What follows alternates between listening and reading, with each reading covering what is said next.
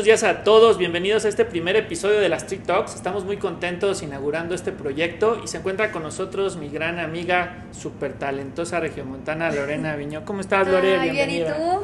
Bien, súper contento de tenerte con nosotros. Gracias. Eh, Lore y yo empezamos este proyecto, ya les contaremos un poco más adelante. Y bueno, cuéntanos un poquito de ti, Lore, cómo empezaste, cómo Claro llegaste sí. a estar donde estás y cómo te llevó la vida al tema de la actuación. Claro que sí, yo, como dices, soy originaria de Monterrey. Eh, toda la vida me como que canté, ¿no? En los eventos familiares y todo era que cante Lore, que cante Lore, con Loren, que me dicen Loren en mi casa en Monterrey. Y cuando entré a la prepa, me metí a hacer teatro musical y empecé a conocer el tema de la actuación un poco más a fondo. Me gustó muchísimo, iba a estudiar yo en el TEC eh, diseño industrial y por alguna razón de la vida no se pudo que empezara yo la carrera, me iba a tomar un semestre sabático y entonces en ese semestre sabático resulta que dan un curso de teatro musical en Monterrey, unas personas de aquí de la Ciudad de México que ahora son mis grandes amigos, Mauricio Salas, Efraín González y Ricardo Villarreal, en paz descanse. Tomo el curso súper improvisado, todo muy rápido, este, el curso ya estaba empezado, yo me lo topé así de la nada, mi mamá me dijo, mira, un curso de teatro musical, es lo que a ti te gusta, y yo, bueno, va.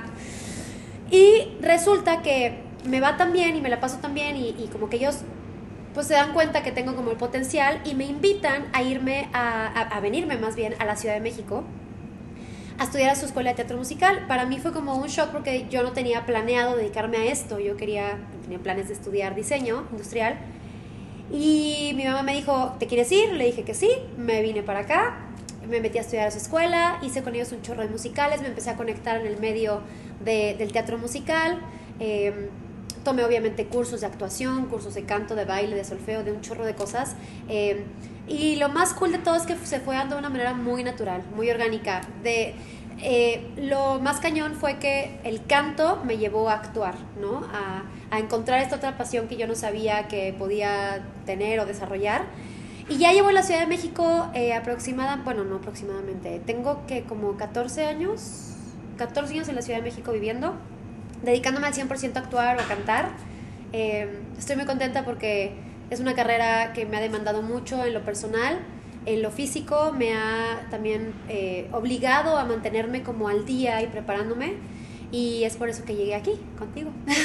Y fíjate que eso es súper importante lo que mencionas, ¿no? Que incluso yo recuerdo desde siempre que siempre fuiste muy talentosa. Gracias. Eh, pero aún así te tuvo que costar horas de estudio, de trabajo, Así de es. esfuerzo para lograr seguir avanzando, ¿no? Que incluso creo que es importante para, para gente que nos llega a escuchar, que sepan que pues incluso con el talento hay que tener muchísimo esfuerzo y muchísimo trabajo. Totalmente. Gracias a eso eh, estuvimos platicando y fue como llegamos al curso de presencia, Lore. Entonces, es. eh, ese curso es importantísimo. Creo que la mayoría de la gente que se dedica no nada más a las empresas, no nada más por obviedad al, al tema artístico, sino en cualquier lado, creo que lo necesitas. Y creo que este curso es valiosísimo para todos nosotros. Cuéntanos un poquito de qué se trata, qué van a aprender. Háblanos un poquito del curso, que está padrísimo. Pues mira, justo partiendo de las herramientas que como actriz he ido aprendiendo y recolectando a través de mi vida profesional, eh, nos dimos cuenta, tú, tú- lo platicamos y me dijiste que son herramientas muy similares las que se necesitan para poder tener presencia.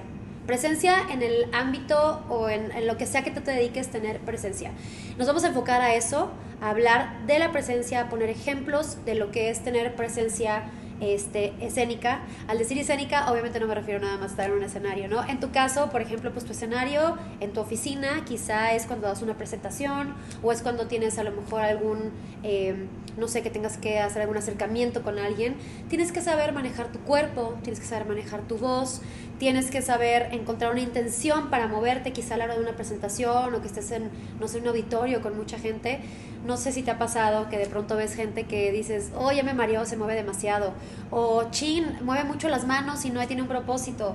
O, híjole, no le entiendo nada. O sea, está hablando y por más que le pongo atención no entiendo nada. Te seguro, Claro. seguro te has topado con eso. Bueno, de ahí surge esta necesidad y creemos que es una oportunidad muy valiosa para la gente de que conozca sus fortalezas, que trabajemos en esos puntos que a lo mejor no están tan seguros eh, y que a través de pues mi carrera y de, y de todo lo que yo he trabajado le les dé las herramientas como actriz para poder que la gente diga wow, o sea, que te volteen a ver y que digan claro, que te pongan atención, que ese es un líder, que desarrolles herramientas y habilidades que te permitan que en tu ámbito laboral, sea cual sea, la gente note tu presencia. Y fíjate, creo que tocaste un punto súper importante. Eh, tuve la, la, suerte de escuchar ahí unos previos con, con Lore en este curso en particular.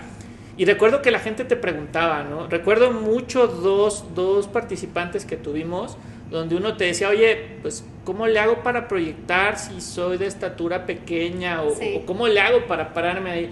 Yo hablo de todos los que no estamos tan altos como deberíamos. Eh, es importantísimo y creo que se derriban ciertos mitos, ¿no? De que tú como seas puedes llegar a tener esa presencia, ¿no? Creo que no depende de algo físico. Para nada, para nada. Eh, existe, pues, como dices, ¿no? Este estigma o este tabú de de quizá no soy muy grande y no me voltean a ver, o quizás tengo una voz muy delgadita y no, y no logro crear impacto o llamar la atención. Todos tenemos fortalezas que podemos desarrollar. Eh, y yo creo que a través de este curso podemos eh, ayudarles a todos a que tengan, a que justo, pues tengan seguridad, ¿no? Tengan la seguridad de que, de que lo que sea que estés haciendo, quizá te dedicas a algo artístico, te dedicas a algo, a lo mejor a cualquier tema de oficina, o a lo mejor eres un orador y vas y das pláticas a muchos lugares. Que ahí es donde se empalma padrísimo, ¿no? Porque yo creo que un cantante como tú, pues tiene que saber controlar su voz, ¿no? Dominar su voz tanto para cantar una canción como para interpretar algún personaje o representar algún sentimiento. Aquí también estaríamos tocando esa parte en los cursos, ¿no? Les enseñas a cómo modular, cómo proyectar, porque de repente mi mensaje puede ser el mejor del mundo, ¿no? Pero si no sé cómo, cómo mandarlo a través de mi voz correctamente, pues no llega. Todo eso también estaríamos tocando. Totalmente de acuerdo. Eh, quizá eres una persona con mucha preparación, quizá tienes una carrera súper sólida, quizá estás empezando, pero todo eso, todas las pequeñas herramientas, podemos explotarlas y desarrollarlas para que tengas justo eh, la presencia que buscas, ¿no? Eh, es bien importante que todo mundo sepa que esto está al alcance de todos y que no importa lo que sea que te dediques, a lo mejor dices, oye, ¿y esa actriz qué me va a enseñar? ¿No? Quizá yo soy abogado, quizá yo soy, eh, no sé, estudié ciencias de la comunicación, o tal vez yo me dedico a algo que nada que ver. La presencia te sirve para lo que sea.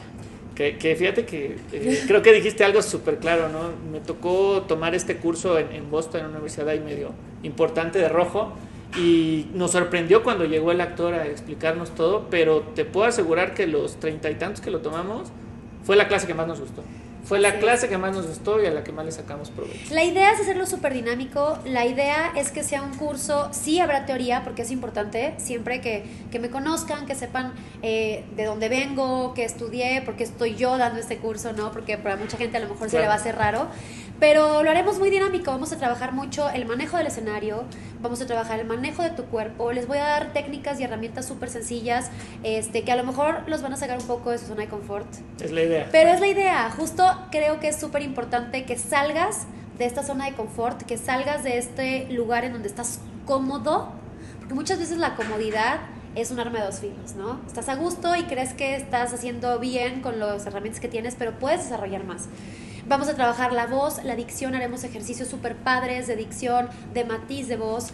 Eh, vamos a, iniciar el curso con eh, un trabajo que tú quieras al final del curso volver a desarrollar para que veamos si las herramientas que yo te di te funcionaron. Que se lleven ropa cómoda, ¿no, Lore? Llévense ropa cómoda, o sea, acá en mi medio le decimos ropa de trabajo. Ropa de trabajo es, eh, no es esa ropa de trabajo. no, ve cómodo. Te puedes ir incluso con pants o unos jeans súper cómodos. Eh, no te vayas en tacones, si eres mujer, llévate tenis. O sea, ve a gusto porque... Eh, vamos a, manejar el espacio, les voy a dar calentamientos de cuerpo, calentamientos de voz. Es bien importante también que sepan que la voz se cansa.